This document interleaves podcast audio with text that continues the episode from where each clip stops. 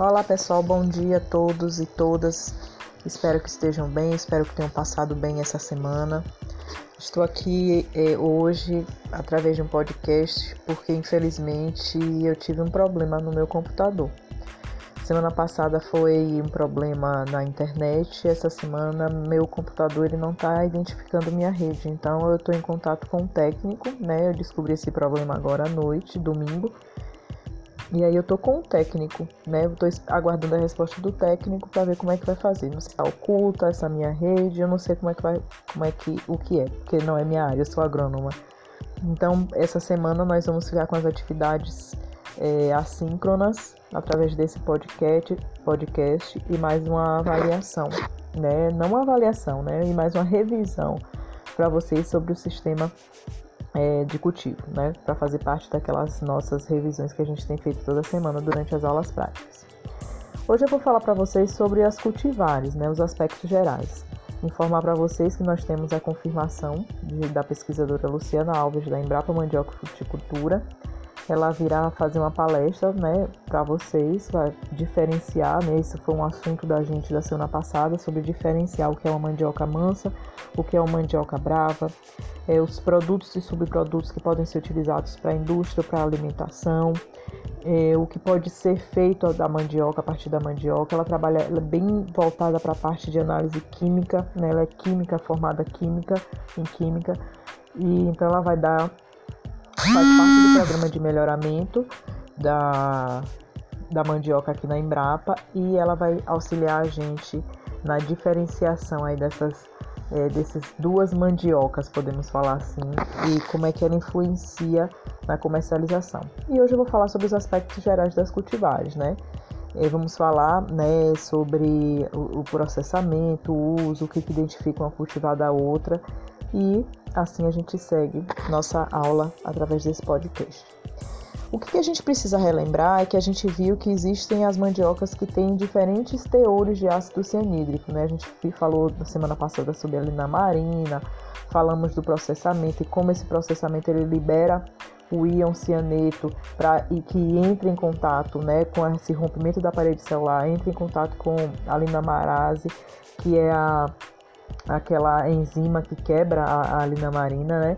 Então a gente viu isso tudo semana passada e como isso pode ser perigoso dependendo do teor, né, do ácido cianídrico é, nas cultivares. Então isso que diferencia o que isso objetiva cada produtor com relação a qual mandioca ele vai é, plantar e, e comercializar. E a gente viu também desde os primeiros dias das aulas que a gente chama de a mandioca mansa, né? A gente pode chamar de aipim, é comumente chamado de aipim, de macaxeira ou até mandioca doce.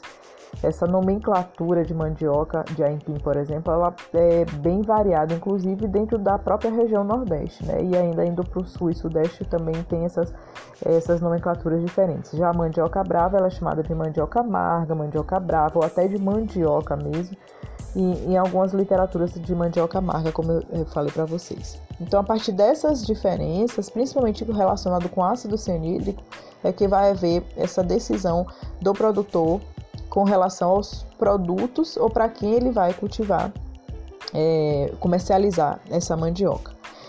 Então, gente, o que, que, que importa principalmente para uma cultivar que vai ser é, produzida e que vai ser comercializada? A primeira coisa são, é, além desse teor do ácido cianídrico nas raízes, principalmente que é a parte comestível, né, se o objetivo do produtor seja for exclusivamente a comercialização né, das raízes, é, existem outros caracteres que, que definem né, o tipo de, de, de cultivar que o produtor vai plantar na sua área. Principalmente é, são os caracteres de natureza qualitativa, ou seja, relacionados com a qualidade desse material.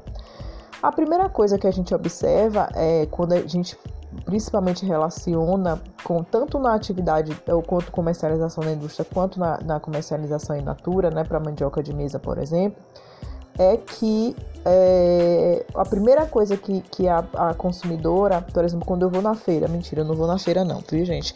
Mas quando eu vejo minha mãe conversando, a primeira coisa, ou até entre os produtores, até entre a gente na sala de aula mesmo, a primeira coisa que a gente observa que é, é o que o objetivo principal é que essa mandioca ela tenha curto tempo de cozimento. ou seja, que ela seja rápida, primeiro porque eu quero gastar menos gás, eu quero gastar menos tempo é, me dedicando àquela atividade e principalmente para é, agilizar meu dia. Né? Então, esse tempo de cozimento é um dos principais caracteres é, de natureza qualitativa com relação a, a, ao tipo de cultivar. Né?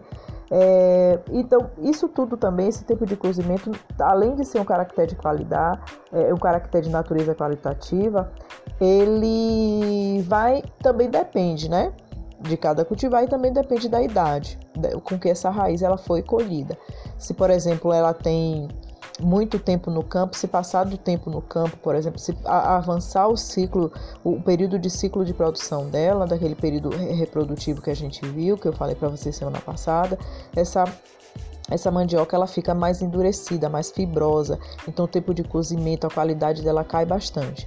Além desse tempo de cozimento, existe também outros caracteres, né, com relação à qualidade a palatabilidade, a plasticidade, a pegajosidade. Então, tem gente que quer uma mandioca que tenha pouco tempo de cozimento, que seja menos pegajosa, porque aquele cozimento não vai virar, aquela mandioca na panela não vai virar aquela papa, né, que muita gente não gosta. É ótimo para fazer um, por exemplo, um purê. Mas se for para mandioca de mesa para comer com manteiguinha derretida com ovinho, então é melhor que ela não seja muito pegajosa. Tem que ter é prioridade também para todos os consumidores é que tem ausência de fibras, né? Porque ninguém quer que ficar catando fibra na boca e retirando, né? Toda hora, aumentando aquele tempo de, de, de tomar o seu cafezinho. E fica uma coisa muito é, ruim, né? No, no caso da palatabilidade é que seja bastante resistente à deterioração. Então, essa, essa mandioca ela tem que ter um, um período de, de, de, prateleira muito maior, né? principalmente nesse período pós-colheita, e facilidade no descascamento. Então, tem gente que, ali que não tem paciência, então você cortou ali aquela linha e puxou a casca, isso aí seria o ideal para a maioria das donas de casas e principalmente para a indústria também, porque apesar de ser a maior, a maior parte do processamento seja industrializado, então esse descascamento também é bem importante. Outra coisa, gente, além dessas questões com relação ao produto em si, é a questão da, do visual desse material também é importante. Então, as raízes que sejam curtas, mais curtas, né, para ocupar menos espaço na geladeira ou lá, ali na sua mesa, em que você guarda seu alimento, é, essas raízes bem conformadas, né, que tenham boa forma, que sejam, uniform, que sejam uniformes, também são importantes para o mercado consumidor. Mas esse é muito, isso aí é muito mais importante para a mandioca de mesa e que deve ser considerado na escolha da cultivar. Se o produtor ele quiser comercializar mandioca de mesa, ela, ele com certeza, ou ela, né, o, o produtor, a produtora rural, com certeza vai escolher material que seja é, bonito, né? Que tenha uma primeira coisa, bom visual, né? Segunda coisa, você conquistar sua freguesa ou seu freguês. Então, você vai garantir o tempo de cozimento, vai é, garantir a plasticidade, a ausência de fibra. Isso aí já é outra etapa. Mas a primeira coisa é que as raízes têm, as raízes elas têm uma boa, um bom visual para conquistar primeiramente o, o, o, o consumidor a consumidora.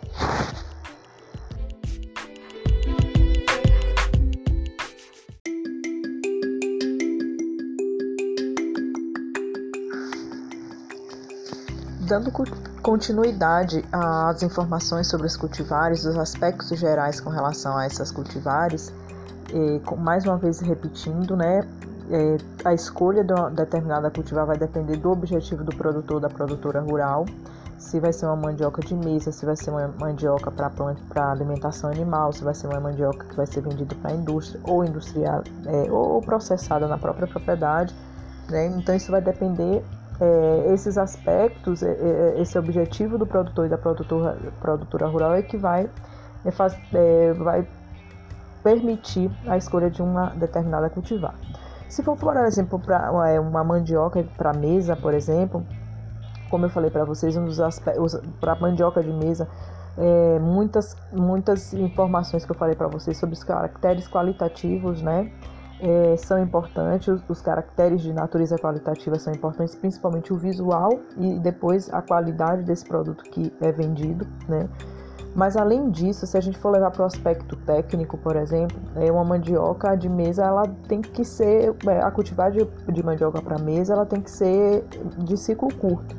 É porque o produtor ele precisa ter aquele produto à disposição, né? ele precisa ter aquela mandioca à disposição para o consumidor e, e, precisa rever esse, esse, ter esse retorno econômico o mais rápido possível, porque né, você precisa dessa ciclagem, desse ciclo de consumo para que você produza mais mandioca e comercialize mais. Então, normalmente, mandiocas de mesa elas são é, precisa ter um ciclo mais curto, também levando em consideração que as cultivares tardias, como a gente já tem falado durante as outras aulas, não cozinham bem no final do ciclo, né? Ou quando ultrapassam esse ciclo, é, elas praticamente é, são fibras, puras fi, pura fibra, né? E por um acaso, se demorou um pouquinho ou chegou, chegou no final do ciclo, o produtor ele é, colheu, é, normalmente a massa vai ter uma má qualidade, né? Vai ter mais presença de fibras, cozinham mais demoradamente, então a, a, a, o consumidor ou a consumidora ele não vai querer mais comprar daquele produtor porque sabe que a, mandioca não vai ter, não é de boa qualidade, mas na verdade foi um erro é, com relação à escolha da cultivar ou período de colheita que ele utilizou, né? Que ele fez a colheita.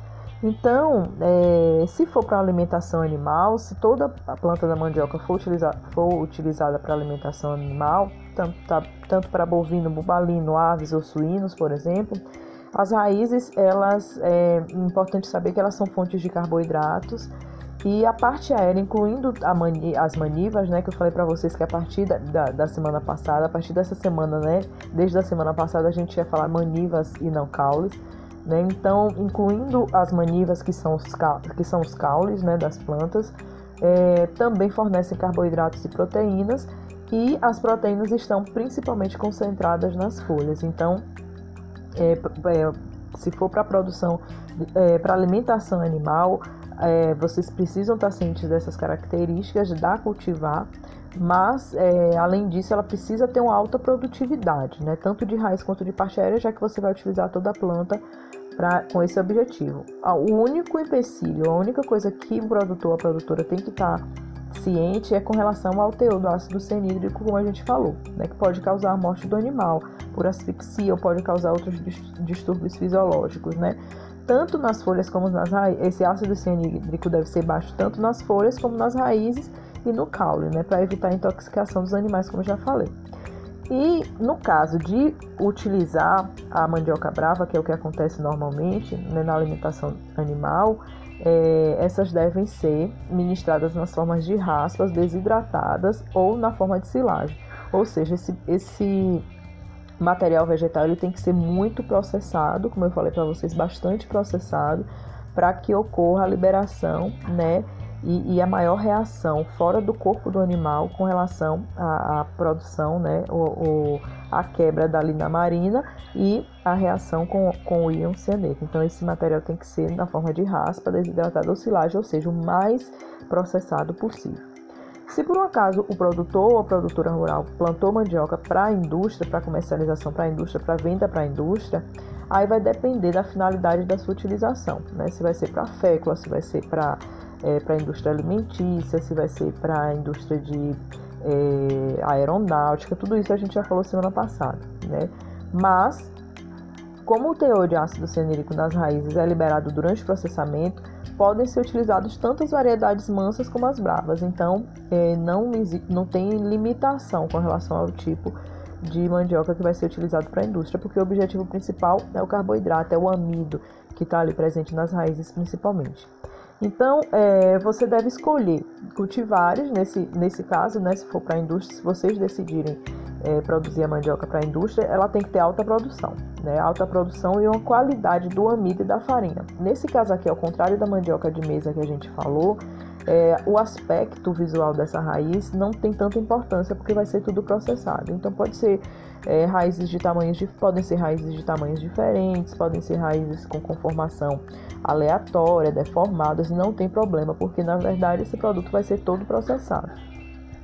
Mas tem que ter qualidade no, na matéria-prima, ou seja, qualidade do amido e da farinha. Então, é, as raízes têm que ter polpa, né, com, é, uma quantidade de polpa considerável, tem que ter um córtex e uma película de coloração branca, principalmente para evitar qualquer tipo de utilização de, de, de material que precise é, clarear esse amido, essa farinha. Não tem que ter é, cintas nas raízes. O único empecilho com relação à forma são as cintas, aquelas dobras, porque se for principalmente um processo utilizando máquinas pode ter problema. Né? A película deve ser fina. As raízes podem ter tamanhos diferentes, podem ser grossas, finas, mas podem ser bem conformadas ou não, mas que evitem a presença dessas cintas, né? Porque vai facilitar o descascamento e garantir a qualidade do produto final, porque esse produto ele vai ser processado somente é, nas máquinas principalmente. Mas é, é, outra coisa que é importante, apesar de tudo isso que a gente falou do objetivo do produtor, se é para mandioca de mesa, se é para animal, alimentação animal ou para a indústria, o importante é a gente saber que o que eu tenho falado bastante é que a escolha da cultivar ela deve é, levar em consideração a adaptação a, aos diferentes ecossistemas. Ou seja, a mandioca, como eu falei para vocês anteriormente, apresenta tem uma alta interação, tem uma alta interação do genótipo com o ambiente. Ou seja, é, as cultivares criadas, as cultivares originadas, normalmente elas foram criadas para um determinado ambiente. Então, elas são altamente influenciadas pelo ambiente que estão. Ou seja, cultivares apresentam adaptação específica a determinadas regiões e dificilmente uma mesma cultivar se comporta de forma semelhante em todos os ecossistemas.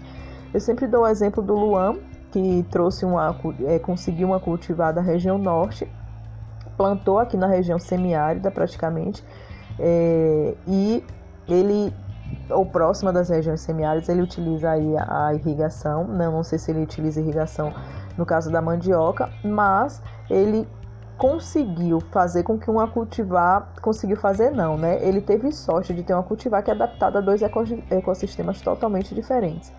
Mas é, é, é, a, escolha da cultivar talvez seja um dos empecilhos de muitos produtores rurais não conseguirem, não obterem altas produtividades, pelo costume né, de, de utilizar cultivares ou variedades que eram cultivadas por, seu, cultivadas por seus antecessores, por seus avós, por seus pais, por exemplo. Então, é, ou então o fato de utilizar, o fulano de tal conseguiu uma boa produtividade lá em Itabuna, no sul da Bahia, então vou plantar aqui também na região de Feira de Santana. Então, é, é a, a, falta de conhecimento ou a, a, a, resistência em receber um material genético de boa qualidade que realmente seja adaptado para aquela região dificulta às vezes a altas produtividades. Então, um dos aspectos que você deve levar em consideração ou aconselhar o produtor ou a produtora é justamente escolher uma cultivar que que seja adaptada a, aquele ecossistema, especificamente aquele ecossistema, porque ela tem alta interação do genótipo com o ambiente. Então, é, se eu for pegar de falar para vocês sobre a mandioca para a indústria, por, por, exemplo, existem várias informações ou várias características que são levadas em consideração, por exemplo. Então, nós temos o rendimento, a matéria seca, né, a cor da película da raiz, a cor do feloderma, a cor da polpa, arquitetura, né, se ela é ramificada em forma de taça, se é, de taça, se ela é esgalhada, se ela é um único caule, né, e que, e que tem a ponta ramificada. Então, isso tudo influencia no tipo de cultivar, né? Se eu tenho uma área pequena, eu preciso adensar esse, esse, esse plantio, esse mandiocal, por exemplo, eu vou querer uma uma cultivar que não tenha muita ramificação, ou seja, eu vou preferir uma, uma cultivar que tenha que seja unicaule e que tenha um ponteiro ramificado do que aquela que seja esgalhada, né, que tem várias galhas, porque a presença de galhas, o excesso de galhas em regiões, em, em áreas muito pequenas, é, dificultam, promovem é, o sombreamento e dificulta aí a eficiência, é, prejudica a eficiência fotossintética. Então tem que observar essas características das cultivares que pode influenciar aí no seu produto final. É, se você vai utilizar cobertura de solo, se tem resistência à, à seca, é, o teor de ácido cianídrico, por exemplo, isso tudo vai influenciar na escolha da cultivar, né? Eu vou mandar o um material para vocês, vocês vão ver, eu dou um exemplo, aí eu, eu consegui uma tabela com seis cultivares diferentes, IAC 13, 14, BSC, mico, fibra e a IAC 12. Então, cada uma tem suas características que são importantíssimas para com relação à escolha, né? Para que o produtor escolha e, e tudo vai depender do objetivo dele.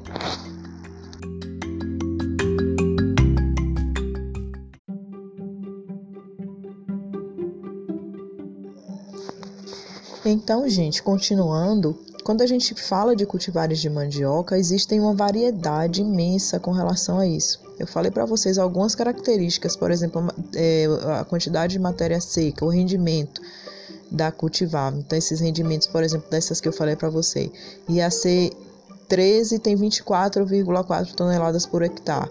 Já a IA seca tem 27,5 toneladas. É, mas por outro lado, você tem aí é, a IAC é, 13 é branca, mas a IAC 14 que tem uma produtividade maior, né? a, a película da raiz ela já é marrom, mais escurecida.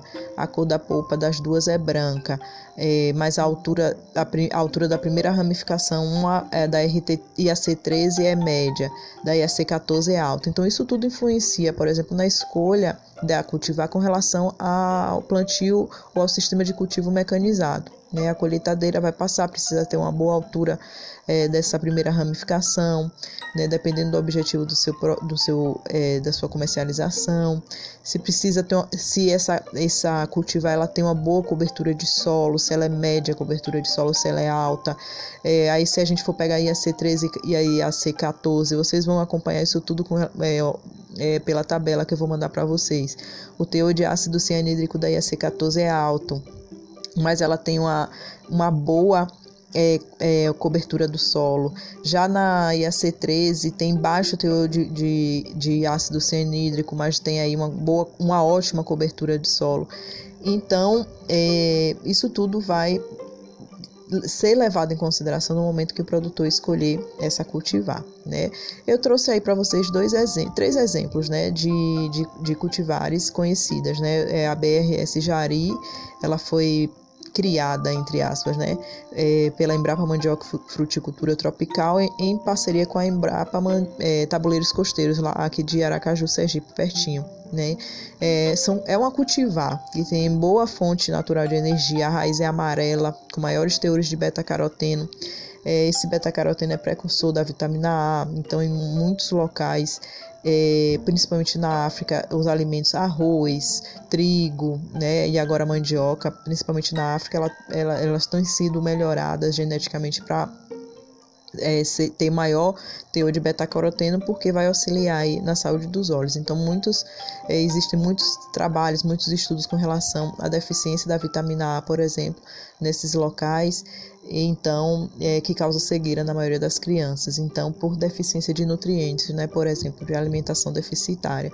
Então, é alimentação deficiente. Então, é, já existe um melhoramento genético com mandioca, por exemplo, com teores altos, mais altos, né, maiores teores de beta-caroteno, para auxiliar aí na saúde dos olhos das pessoas que de baixa renda que não têm acesso à alimentação completa. Já a BRS gema de ovo e a BRS dourada é aquela mandioca bem douradinha que a gente conhece, né? Que a gente tem mais preferência. Então, minha, eh, não sei na casa de vocês, mas aqui minha mãe ela tem é, bem preferência para aquele aipim que a gente chama de aipim, né? A gente não chama a mandioca mansa, a gente chama de aipim, para aquele aipim que seja mais douradinho, mais amarelinho. Então é chamado de BRS gema de ouro ou BRS dourado. Essas duas cultivares, por exemplo, têm altas concentrações de beta-caroteno, né? Então, é, normalmente elas são utilizadas para a produção de farinha fina amarela, por exemplo. Aquela farinha de copioba que todo mundo gosta, que todo mundo é, dá preferência, aquela farinha mais amarelinha, mais fininha. Não precisa uso de corantes nessa farinha, normalmente são utilizadas pelos agricultores para dar coloração amarela ao produto. Então, aquela aquela farinha que é bem coloridinha que não tem uso né, de nenhum tipo de corante. Pode ser, então, é, além dessa, dessa característica desse visual, né, com relação à coloração da raiz, além disso tudo, essas duas cultivares, por exemplo, têm a vantagem de, de, de ter várias é, várias formas de serem é, é, utilizadas, né? Pode ser cozida, pode ser frita, pode ser tá em forma de chips, pode estar tá em forma de palito. Pode, essa farinha ela pode ser utilizada em bolos, pode ser utilizada também a, a própria mandioca em bolos, pudins, por exemplo. Então tem uma amplitude com relação à utilização dessas duas cultivares. Então desde cozido até na, na produção de chips é, e frito, né? E até em bolos e pudins. Então, outra vantagem dessas duas cultivares, por exemplo, é que o cozimento é rápido, né? É, o sabor é adocicado, não tem fibras. A gema de ovo, é, a, a BRS gema de ovo, principalmente, ela é utilizada para consumo cozido e para farinha também. Já a do BRS, BRS dourada ela serve para tudo, para cozinhar, para fritar, para fazer bolo, para fazer pudim, enfim. Existem uma variedade de cultivares que podem ser utilizadas é, para várias coisas, mas principalmente para alimentação. Então, o que diferencia, eu, eu dei umas dicas aí para vocês, Primeiramente, o que diferencia a, a, uma cultivar de outra é a sua utilização, se vai ser para mandioca de mesa, se vai ser para alimentação animal ou se vai ser para a indústria. Se a gente for é, levar em consideração as cultivares existentes, a primeira coisa que a gente observa é a coloração da polpa, principalmente. Então, um, uma das formas de identificar uma cultivar uma variedade é justamente a coloração da polpa. Existem aquelas que são mais em branquinhas, né? É, que tem uma coloração mais apagada, né? Existem aquelas mais douradas, com a, com, a, com a forma da raiz um pouco mais uniforme. Então, a cor da polpa das raízes é uma forma de identificar uma variedade, né? É, o número de lóbulos do pecíolo. Então a gente viu que ela pode ser trilobada até heptapartida, lembra disso, né? Então, é o número de, de, de partições dessas folhas, elas é, podem identificar uma variedade. Então, vocês vão ver aí numa foto que tem uma que tem é, até nove partições, outras que têm apenas sete, que são heptapartidas, outras são nona, né, tem nove partições, outra tem oito aqui. Então vocês vão ver que isso é uma forma de identificar uma cultivar uma variedade. A cor do pecíolo também identifica, a gente viu semana passada comentou que a coloração do caule é, é, e do pecíolo também pode, pode identificar uma variedade, uma cultivar que seja é, que tenha alto teor de ácido cianídrico. Aí a gente tem a coloração do caule que ela pode ser mais esverdeada, outra que pode ser mais esbranquiçada. É, é, outra forma de identificar essa coloração em combinação com pecíolo, isso tudo pode ser levado em consideração. A altura da ramificação, como eu falei para vocês, que vai facilitar os tratos culturais, por exemplo. Existem aquelas mandiocas que têm essa altura de ramificação muito mais elevada e que se é, ramifica somente na parte de cima, na copa, né? Na, na, no ápice da planta. Tem outras que têm várias ramificações, por exemplo, que partem ali das raízes já tem várias ramificações, pode ter quatro ou cinco ramificações que crescem aí essa parte vegetal. E existem aquelas plantas que são altamente ramificadas e que a altura dessa ramificação é bem rente ao solo, que pode aí dificultar os tratos culturais, como por exemplo é, o controle de pragas e doenças, por exemplo, isso tudo é, vai depender muito da, da, do produto final que o que, que o, o agricultor ele vai desejar. Se ele precisa alimentar, é, favorecer é, se ele busca um produto para alimentação animal, é claro que quanto mais ramificações, quanto mais parte aérea ele tiver, é, juntamente com a boa produtividade de raiz, por exemplo, vai ser bom. Mas se ele é, foca ou objetiva principalmente a produção de raiz, você precisa ter um material de qualidade, principalmente no aspecto visual. Aquelas é, variedades ou cultivares que têm uma altura de ramificação um pouco mais elevada, facilita os tratos e faz com que você é, tenha um produto final de qualidade aí é, a cor da aquela película da polpa, ou seja, a gente tem aquela casca amarronzada, embaixo você tem aquela película da polpa que pode ser até aquele rosadinho, um pouquinho rosa mais claro, um pouquinho rosa mais um, um rosa mais escuro. Então isso também identifica uma variedade e a, a textura ou a, ou a, espessura dessa película também define a facilidade de descascamento. Isso tudo leva em consideração aí a qualidade desse produto final. Enfim, pessoal, é, essas são informações sobre as cultivares. Espero que vocês tenham é, é, gostado desse assunto e espero que vocês é, vejam, é, ouçam esse podcast, vendo ou associando tudo que eu estou falando com, com a apresentação que eu também vou passar para vocês, ok? Um abraço, a gente se mantém em contato ah, pelo WhatsApp e pelo Google Classroom, porque essa semana acho que dependendo daí da resposta do técnico, eu não vou ter acesso ao Moodle, então a gente continua principalmente pelo é, pelo WhatsApp, pelo Classroom, viu? Ótima semana para vocês, a gente fica em contato, certo? Pessoal da Mandioca, eu tô, tô aguardando aí o material de vocês e as aulas de vocês, viu? Um grande abraço e fiquem atentos também à atividade dessa terça-feira da aula prática. A gente vai falar essa semana a gente vai continuar com sistemas de cultivo, né? Mas a gente vai falar sobre a, o plantio, né? A gente já falou sobre a escolha da área, o preparo do solo. Hoje a gente vai falar sobre eh, essa semana vocês vão fazer uma revisão sobre o plantio, né? Espaçamento, profundidade desse material que vocês vão utilizar para o plantio. Como eu falei para vocês, normalmente é, as, raiz, as espécies de raízes e tubérculos são é, plantadas, porque são utilizados materiais propagativos, ou pedaços de tubérculos, ou tubérculos inteiros, ou manivas, né, ou batatas inteiras, no caso de batata doce, ou não, né.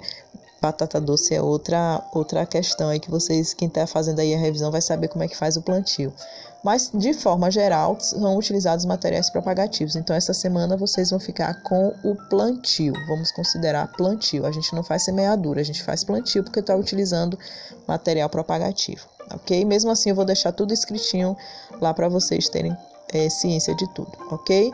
Ótimo, ótimo dia para vocês, ótima semana e um grande abraço.